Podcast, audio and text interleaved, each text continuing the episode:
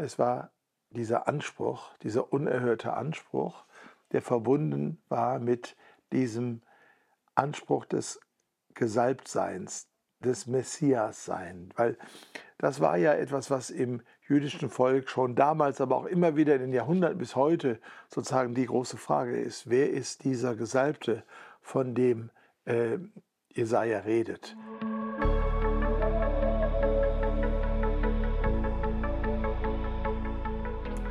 Herzlich willkommen bei Glauben Denken. Wir sind bei unserer Jesus-Serie. Heute geht es um die Frage, wer ist eigentlich Jesus, der unbequeme Jesus, der schillernde Jesus, der Jesus, der Anstoß erregt. Und ähm, diese Frage nach, wer ist Jesus, äh, war ja von Anfang an virulent. Und es gab viele Antworten auch schon zur Zeit Jesu. Er hat einmal seine Nachfolger, seine Freunde gefragt, wer sagen die Leute, dass ich bin, dass ich sei. Und die Antworten waren dann entsprechend, die einen sagen, du bist ein Prophet, wie die Propheten von Alters, der, die anderen sagen, du bist äh, der Jeremia, du bist der Elia, du bist äh, der Johannes der Täufer, der wiedergekommen ist. Und dann stellt Jesus ihnen die Frage, ja, und wer sagt ihr, dass ich sei? Und dann tritt Petrus wieder wie oft hervor und sagt, du bist der Messias, du bist der Christus. Also diese Frage, wer er ist, hat auch in seiner Heimatstadt für Aufregung gesorgt, in Nazareth. Äh, in den meisten Evangelien wird es nur kurz angedeutet, in Lukas Evangelium wird es ausführlich dargestellt.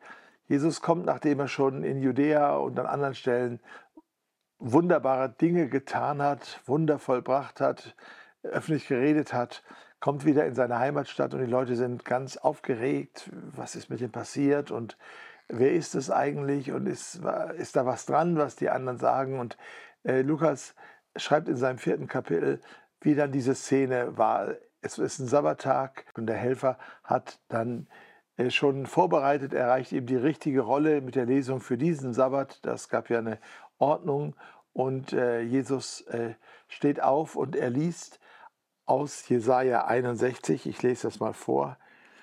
Der Geist des Herrn ist auf mir. Er hat mich gesalbt, den Armen eine gute Nachricht zu verkündigen.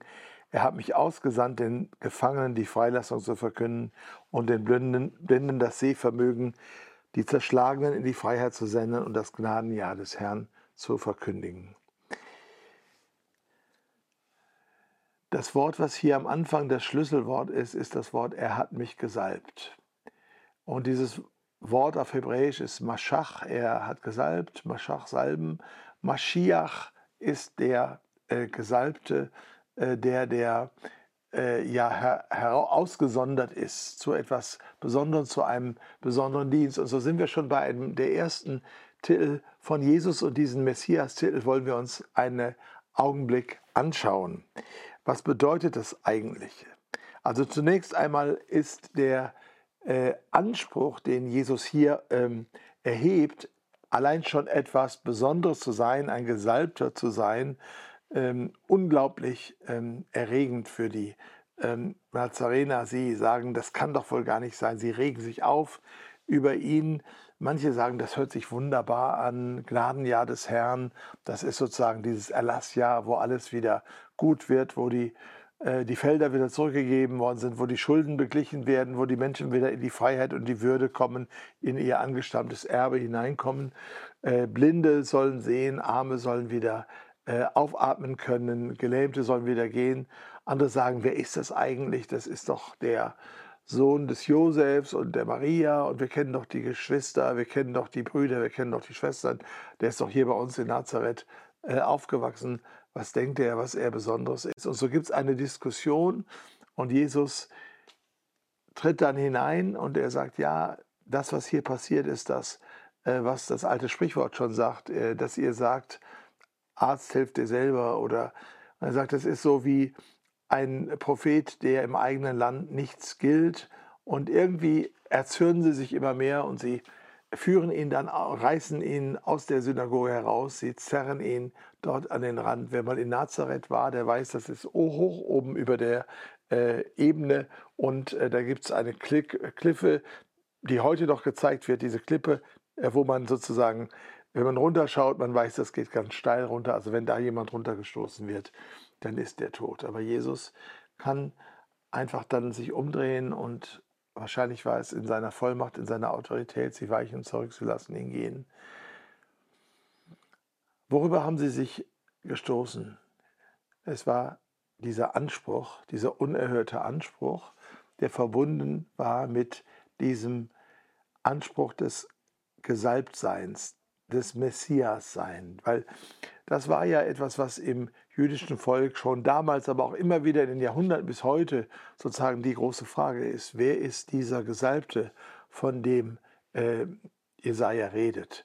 Wer ist der Gesalbte, auf den wir äh, warten können? Wenn man heute in Israel ist, da kann man noch Plakate finden von Rabbi Schneersohn. Vor einigen Jahren gab es noch mehr. Der wurde zu seinen Lebzeiten und wird bis auf den heutigen Tag von seinen Anhängern für den Meschiach gehalten. Und da gab es viele ähm, Poster, ähm, da stand drauf auf Hebräisch Hamashiach Chai, also der Messias lebt, obwohl er schon gestorben war dort. Äh, aber jetzt, äh, er ist irgendwie immer noch da, in irgendeiner Weise lebt er noch. Also die Frage nach dem Messias lebte im jüdischen Volk damals, sie lebt heute im jüdischen Volk. Wer ist der Messias? Jesus tritt auf und sagt, ich bin es. Weil er sagt, das, was ich jetzt gerade gelesen habe, das hat sich heute erfüllt vor euren Augen. So was bedeutet es, der Gesalbte zu sein? Was bedeutet es, der Messias zu sein? Und wenn man das ein bisschen aus dem Alten Testament heraus äh, entfaltet, wird man merken, es gibt im Grunde drei Linien, die hier zusammenlaufen. Das eine ist äh, das Königtum, der Anspruch des Königtums. Der Meschiach ist der Messias König. Ähm, der äh, König wurde im Alten Testament gesalbt. Diese Salbung hat man übrigens auch bis in den heutigen, in heutigen Tag in manchen europäischen äh, Königsreichen, äh, Königsfamilien bis heute, äh, dass sozusagen es zur Krönung eine Salbung gehört. Der erste König, der äh, gesalbt wurde in Israel, ist natürlich Saul. Wir lesen das im Samuelbuch. Und da äh, kommt dieser Saul äh, auf der Suche nach seiner Eselin zum Propheten Samuel. Und der Samuel weiß von Gott her, dass er den Saul zum ersten König Israels salben soll, gießt ihm dieses Salböl aus einem Horn über den Kopf und salbt ihn zum König. Und am nächsten Tag, wo er weggeht, am Abend desselben Tages, äh, wird Saul überwältigt von der Gegenwart des Geistes Gottes. Er fällt äh, nieder, er prophezeit, ähm, es äh, äh, passieren alle möglichen Dinge.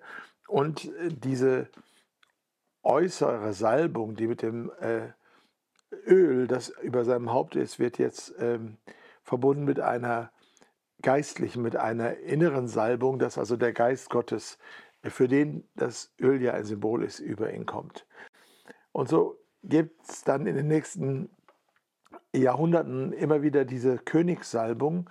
Ähm, und so ist, glaube ich, im Verständnis der äh, Menschen, die das damals gehört haben, diese Prophezeiung von Jesaja 61, äh, dass da jemand auftritt, sagt, ich, der Herr hat mich gesalbt, äh, sofort das Verständnis gewesen, das ist der Messiaskönig. Also die Salbung zum König ist die eine, äh, eine Schiene.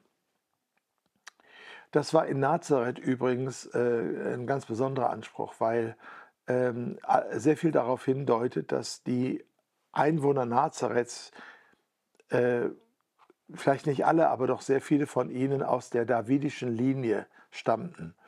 Ähm, Bagil Pixner hat das ähm, äh, entfaltet. Es gibt ein Buch Wege des Messias äh, und Städten der äh, frühen Christenheit wo er ähm, unterstützt von Professor Rainer Riesner ähm, sozusagen äh, seine Forschungsergebnisse über die Jahrzehnte, die er dort war in Israel, ist inzwischen verstorben. Er war dort äh, auch lange Zeit Abt äh, an der Domitio und war hinterher in Tabka oben am See Genezareth. Domitio ist eine katholisches Kloster- und Bildungseinrichtung äh, in Jerusalem und eine Kirche direkt am Zionsberg. Er, er geht davon aus, und ich schließe mich dem an, dass das Wort Nazareth äh, von Nezer herkommt. Nezer, das ist der, der Spross. Ähm, es wird ein Spross ausgehen aus der Wurzel Isais und auf ihm wird ruhen der Geist des Herrn.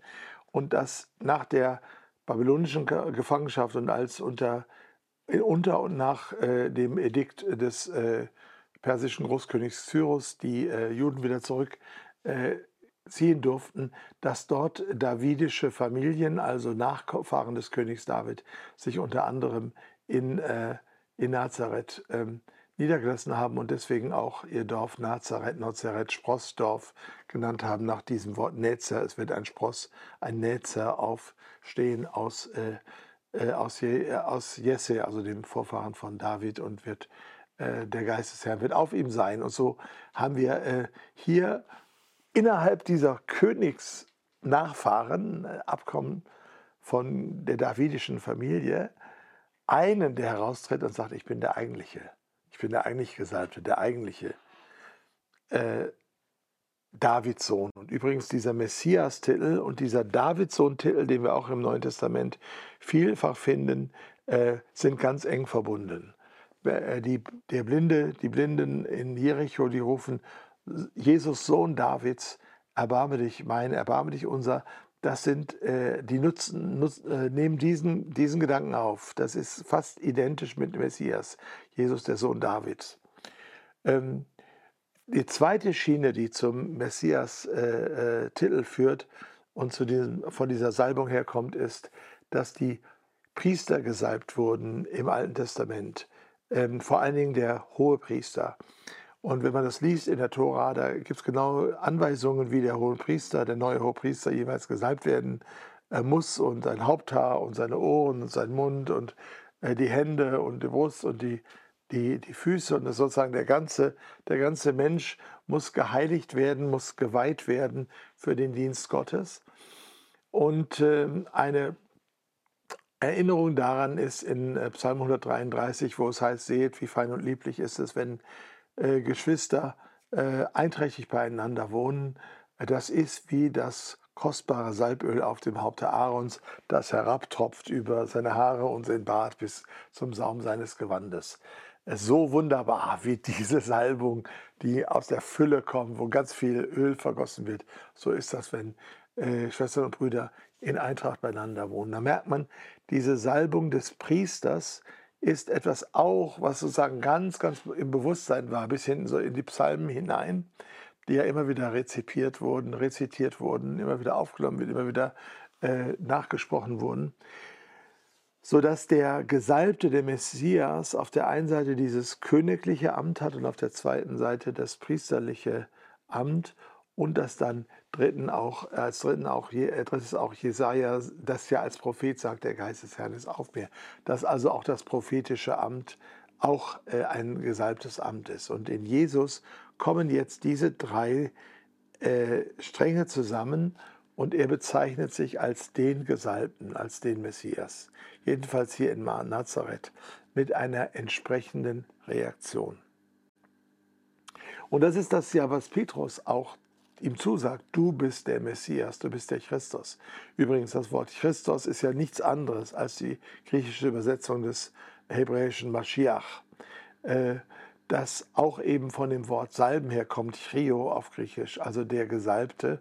So genauso ist der äh, ist Messias und Mashiach und Christus ist genau das Gleiche. Interessant ist aber, dass Jesus selbst von sich normalerweise im äh, in den Evangelien wird es berichtet, nicht als der äh, Messias, als der Gesalbte redet, sondern dass er einen anderen Titel gebraucht und in einer Art, die uns vielleicht fremd ist, aber über sich selbst in der dritten Person redet, als dem Menschensohn. Äh, das finden wir an ganz vielen Stellen im äh, Neuen Testament. Manche denken, Menschensohn, das ist so eine Art Gegensatz zum Gottessohn. Jesus sagt auch selbst, er ist der Menschensohn, das heißt, er ist auch nicht der Gottessohn. Äh, was wollt ihr mit der Gottessohnschaft Jesu? Das Gegenteil ist der Fall, weil wir müssen bei dem Wort Menschensohn, bei diesem Begriff, nicht einfach nur nach dem Äußeren schauen, Sohn des Menschen, äh, das ist es, sondern äh, auch natürlich, sondern wir müssen wiederum nach der Verankerung dieses Begriffes im Alten Testament schauen. So wie wir es beim Messias getan haben, so müssen wir es auch beim Menschensohn machen. Und der Menschensohn, der Sohn des Menschen, ist ein Begriff, der aus dem apokalyptischen prophetischen Buch von Daniel herkommt. Daniel äh, 7, da heißt es, dass Gott alle Reiche, alle Autorität, alle Macht einem Menschensohn überträgt. Er kam mit den Wolken und er kam dann zur Rechten des, äh, des uralten, des ewigen Gottes und ihm wird die Macht über alle Völker und über alle Sprachen, alle Nationen gegeben. Wir merken also, dass der Menschensohn der von Gott eingesetzte Herr über alles ist äh, und dass äh, er der Weltherrscher ist, der Weltenrichter.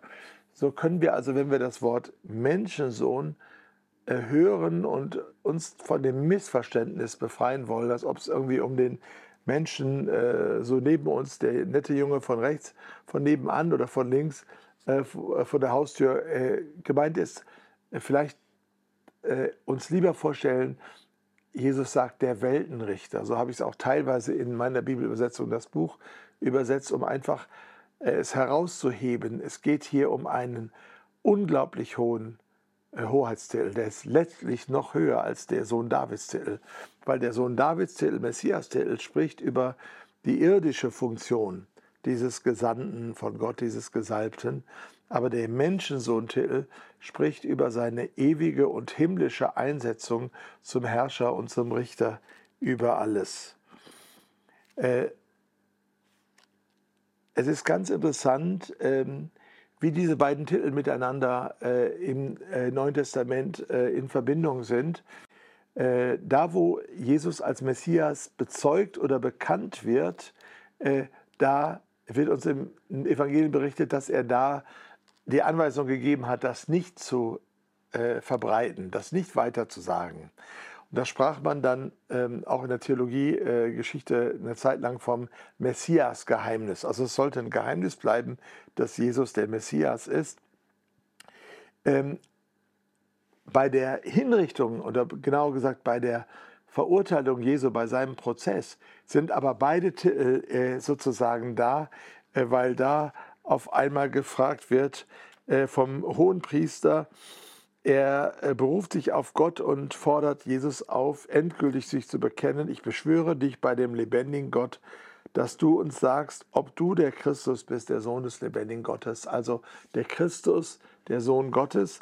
Und äh, Jesus sagt eindeutig ja. Er sagt, du sagtest, das ist eine starke Bejahung. Äh, und sagt dann, ich sage euch, von nun an werdet ihr sehen den Menschensohn richten zur, sitzen zur Rechten der Kraft und kommen auf den Wolken des Himmels. Also der hohe Priester äh, fragt ihn, ob er der Messias ist, der Sohn Gottes, weil der Sohn Gottes ist auch ein Messias-Titel.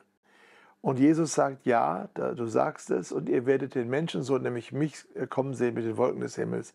Und in den Ohren und Augen ist dieser Menschensohn-Titel der höchste aller Titel so verstehe ich es zumindest, der, äh, der, der, zu vergeben war und Jesus nimmt ihn für sich. Und deswegen ist auch die Reaktion des Hohen Priesters und des ganzen äh, großen Hohen Rates des Sanhedrins äh, eindeutig. Er äh, versteht es, entweder akzeptieren wir das, dann ist Jesus wirklich der anbetungswürdige Weltenrichter, der von Gott eingesetzte Herr über alles, der Weltenherrscher als Menschensohn, oder er ist ein äh, Lügner, ein Betrüger und äh, so reagieren sie auch. Da heißt es, da zerriss der Hohepriester seine Kleider und sagte, er hat Gott gelästert. Was bedürfen wir weiterer Zeugen? Siehe, jetzt habt ihr die Gotteslästerung gehört. Was ist euer Urteil? Und sie sprachen alle, er ist des Todes äh, schuldig. Also wir sehen, Messias, Menschensohn, ich gehe nochmal ganz kurz auf den Sohn Davids ein. Ähm, als dieser wird er ja bei seinem Einzug äh, nach Jerusalem gefeiert.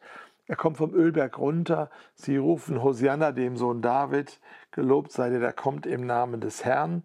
Äh, das heißt, hier schwingt mit, äh, dass Jesus als der rechtmäßige König nach Jerusalem eintritt. Äh, und das stimmt auch, so, so ist er es ja. Er ist in der Tat ein echter Davidssohn von der Abstammungslinie her.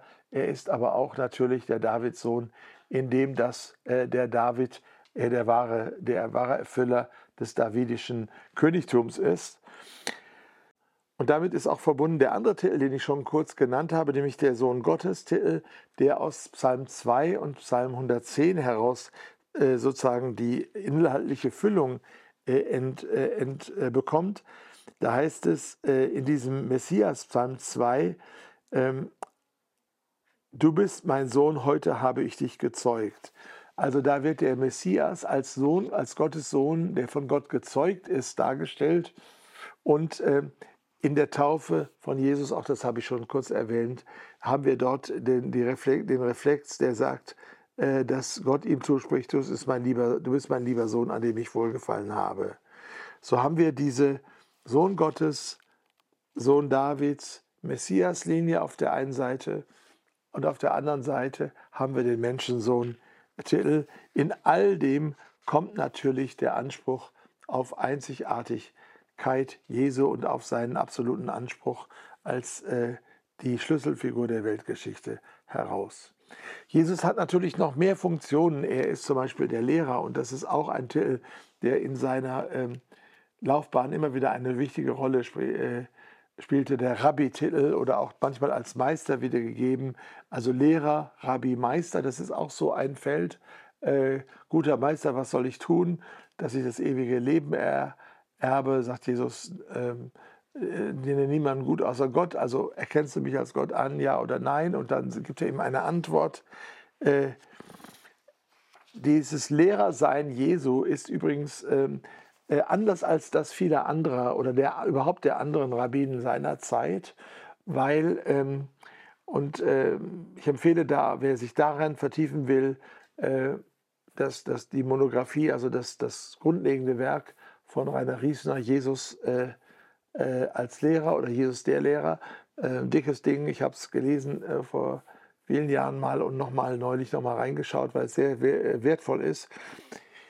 Der Unterschied in dem Lehrersein Jesu, im Rabbi-Sein Jesu und dem der anderen Rabbinen seiner Zeit ist der, dass normalerweise ein Rabbi im Dialog mit den Vorgängern äh, seine Thesen entfaltet und seine, seine Lehre als Meister entfaltet. Er sagt zum Beispiel also, Rabbi Hillel hat das gesagt und Rabbi Shammai hat das gesagt und daraus deduzieren wir, leiten wir jetzt also ab, dass das so und so ist. Jesus tritt aber mit einer anderen Autorität auf. Also er steht äh, äh auf und steht, stellt sich hin und sagt, ihr habt gehört, dass zu den Alten gesagt ist, ich aber sage euch, und dieses Ich aber sage euch, oder im Johannesevangelium haben wir es auch immer wieder, Amen, Amen, ich sage euch, nimmt eine Autorität, die sozusagen nicht eine abgeleitete Autorität ist, aufgrund der anderen Lehrer. So sagen es ja auch dann, äh, das ist das Neue Testament auch wieder ganz konsistent in allen Strängen. Das finde ich immer so toll, dass, wenn man das so sehen und entdecken kann, sagen die Leute am Ende der Bergpredigt, sie waren völlig erstaunt, weil sie weil er lehrte wie einer, der Vollmacht hatte und nicht wie ihre Lehrer. Also da ist äh, dieses Thema Jesus der Lehrer. Äh, Jesus der Kyrios ist ein, weiter, ein, ein weiterer Titel, der vor allen Dingen in der äh, äh Urgemeinde dann nach vorne kam, äh, der äh, ja eher auf die Seite des Menschensohns gehört. Der Kyrios-Titel ist der Herr-Titel. Paulus sagt in 1. Korinther 12, niemand kann Jesus den Kyrios nennen, es sei denn durch den Heiligen Geist. Und in Römer 10 heißt es, ähm, wer mit dem Munde bekennt, dass Jesus der Kyrios ist, der Herr ist, und im Herzen glaubt, der ist gerettet. Also Jesus Kyrios, Jesus der Herr, nicht der Kaiser ist der Herr, nicht keine andere äh, Gewalt, sondern er ist der Kyrios. Das ist äh, äh, ein, ein, eine Zusammenfassung, ich würde jetzt mal sagen, ähm, mehr übersetzt in die griechische äh, Sprachwelt und Denkwelt hinein dessen, was mit Jesus der Menschensohn gemeint ist. Also der absolute Herr, der Herrscher. Also deswegen gehört aus meiner Sicht der Menschensohn und der Kyrios-Titel zusammen, genauso wie der Messias, Sohn David und Sohn Gottes-Titel. Das ist ein Cluster und Jesus der Kyrios und Jesus der Menschensohn ist ein weiteres Cluster. Und das ist zentral für die für das Christsein. Äh, natürlich bringt es nicht nur zu sagen, Jesus ist der Kyrios, sondern äh, damit ist verbunden, dass man ihn auch als Kyrios ehrt und das tut, was er sagt. Äh, und in dem Kyrios ist natürlich auch das gebieterische Wort des Lehrers drin und auch das gebieterische Wort dessen, der heilen kann und Sünden vergeben kann. All das gehört in, diesen, in, diese, äh, in dieses Cluster der Autorität. Jesus ist dessen, der die Autorität hat. Mir ist gegeben alle Gewalt im Himmel und auf Erden. Darum geht hin und macht alle Völker, äh, alle Völker zu Jüngern. Das ist der Kyrios, der hier spricht. Das ist der Menschensohn, der zu Rechten Gottes sitzt, nach Daniel 7. Äh, der, äh, der sozusagen jetzt hier in dieser Autorität spricht. Wir haben noch einen äh, dritten Bereich, ähm, der sehr wichtig ist und ähm, der manchmal übersehen wird, weil neben diesem Messias-Cluster und dem Menschensohn Kyrios-Cluster, also dem ähm, irdischen Königsein und dem himmlischen, ewigen Königsein, spricht Jesus äh, noch äh, in Anlehnung an einen anderen alttestamentlichen Strang von sich als dem Knecht Gottes. Wenn wir in den zweiten Teil des Jesaja-Buches gehen, ab äh, Kapitel 40, äh, haben wir eine Reihe von sogenannten Gottesknechtliedern. Und die sind sehr bewegend zu lesen. Der äh, Knecht des Herrn oder der Knecht Gottes, beide Titel kommen vor. Der Knecht des Herrn tritt auf, nicht indem er schreit und ruft, sondern er trägt das Recht bis zum Ende. Siehe, das ist mein Knecht. Jesaja 53 ist sozusagen der Höhepunkt dieser Gottesknechtlieder. Und besonders, wenn man im Matthäus-Evangelium äh, hineinschaut, aber auch die anderen haben es, dann kann man sehen, dass gerade aus diesem Zusammenhang der Gottesknecht-Prophezeiung, der Gottesknecht-Lieder, so wie sie theologisch meist genannt werden, ob sie je gesungen wurden, weiß ich nicht, aber so heißen sie halt, sagen wir mal, die Gottesknecht-Prophezeiungen, dass aus diesem Kontext heraus Jesus immer wieder spricht über sich selbst. Ähm, und auch über ihn gesprochen wird. Zum Beispiel kommentiert Jesu, äh, Matthäus die Heilungen Jesu mit äh, den Worten, da erfüllt sich das, was steht, und damit meint er Jesaja 53, siehe da, er nahm auf sich unsere Krankheit und er äh, äh, trug unsere Sünde. Und dann geht es ja weiter, die Strafe liegt auf ihm, auf dass wir Frieden hätten, durch seine Wunden sind wir geheilt. Äh, ein, ein, dieses große Gottesknechtlied äh, 63, äh, 53, Entschuldigung. Jesus nimmt das jetzt auf und webt diese verschiedenen Stränge zusammen in einer ganz äh, zentralen Aussage über sich äh, selbst. Ich habe das hier im Buch als den Schlüssel zu Jesus dargestellt. Da heißt es äh, zum Beispiel in äh, Markus 10, Vers 45 und ähnlich ist es in Matthäus zu finden. Der Menschensohn, also dieser Weltenherrscher, ist nicht gekommen, um sich dienen zu lassen, sondern um zu dienen. Da haben wir jetzt den äh, Gottesknecht, der dient und sein Leben zu geben als ein Lösegeld für die vielen. Und das ist ein Zitat aus Jesaja 53. Da heißt es, er hat sein Leben hingegeben als Sühne, als Lösegeld.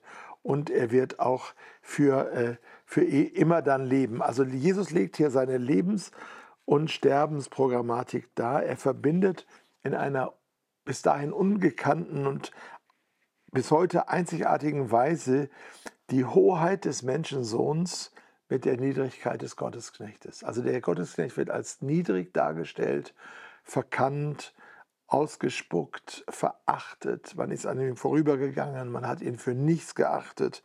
Wir hielten ihn für den, der von Gott geschlagen und gemartert war. Äh, also der, der, der Menschensohn, so sagt Jesus, und damit meint er sich selbst. Ich denke, das wurde früher in der Theologie oft so ein bisschen geleugnet. Ja, da, wem, über den redet, redet er? Da, da, haben manche gesagt, ja, der kündigt noch einen anderen Menschensohn an, meint aber sich selbst nicht. Ich denke, das können wir getrost hinter uns lassen, diese, diese Meinung. Sondern er meint den Menschensohn, ich, Jesus, dem alle Macht und äh, äh, Autorität gegeben ist, sagt er, ich bin der gleiche, der sein Leben gibt als ein Knecht, als ein Diener für äh, euch alle. Der leidende Gottesknecht ist der gleiche, der der Weltenrichter ist. Und hier sind wir äh, am tiefsten Geheimnis von Jesus und wir merken, wie das Alte und das Neue Testament zusammenkommt in einer unglaublichen Weise äh, und wie hier eine, eine Deutung in der Person Jesu, in seinem Wirken, in, in seinem Werk, in seiner, seinen Worten äh, und in seinem ganzen Wesen sich äh, entfaltet, wo er als Davids Sohn, als Messias, als König Israels, der auch als der Gottessohn bezeichnet wird, und gleichzeitig als der Menschensohn, der ewige Weltenherrscher und als der Knecht Gottes, alles zusammen die Offenbarung Gottes in diese Welt bringt. So wie Johannes sagte, ich habe es schon bei der letzten Serie, beim letzten Vortrag äh, äh, erwähnt, wir sahen seine Herrlichkeit. Und dieses alles kann man dann zusammenfassen in dem Sohntitel äh, als des äh, Sohnes des einzigen ewigen, einzig geborenen Sohnes vom Vater voller Gnade und Wahrheit. Ich glaube persönlich, dass wir das so auch sehen können, wenn man es gesamtneutestamentlich anschaut, dass der Sohnestitel, Jesus der Sohn Gottes, dass er diese, diese verschiedenen äh, Stränge in sich vereint. Der Menschensohn, der Gottessohn, der Davidssohn und gleichzeitig der, der dienende Sohn, der zum Knecht wird äh, und der dadurch dann äh, die Welt erlöst äh, und alle, die sich erlösen lassen, mit hinein in seine Erlösung nimmt. Die frühen Christen, und damit äh, komme ich jetzt zum Ende, ähm, haben das in einem Geheimzeichen zusammengefasst, ähm, in einem griechischen äh, kurz in einem Kurzwort, das dann, wo jeder Buchstabe für ein anderes Wort da steht, Jesus Christus Theu Hios Soter, Jesus Christus Sohn Gottes, der Retter. Und das zusammengenommen, ich das heißt Fisch. Also dieses Fischzeichen, ein frühes christliches Symbol, äh, spricht von ihm als Jesus. Das ist äh, sein, sein Name, äh, seine Funktion als Messias, Christus. Er, der Sohn Gottes, der der gleichzeitige Menschensohn ist, der Erhöhte und der Erniedrigte und der der Retter ist, der Soter ist. Siehe, ich verkündige euch große Freude, die allem Volk widerfahren wird. Euch ist heute der Soter, der Retter, der Heiland geboren. Noch mehr wäre zu sagen über die Titel, die bekannten und die weniger bekannten, die großen und die neben und aber genauso wichtigen Titel Jesu im Neuen Testament gibt es äh, ganz, ganz viel. Ich hoffe, das hat etwas Freude gemacht, da weiter drüber nachzudenken. Wir sind in unserer Jesus-Serie. Vielen Dank fürs Mitmachen, fürs äh, Anhören, fürs Liken, fürs Abonnieren, fürs Teilen. Äh, es ist unsere Hoffnung, dass das Menschen inspiriert und dass sie zwischen Glauben und Denken ihren Weg und gemeinsam mit Glauben und Denken ihren Weg als Christinnen und Christen finden. Vielen Dank und bis zum nächsten Vortrag.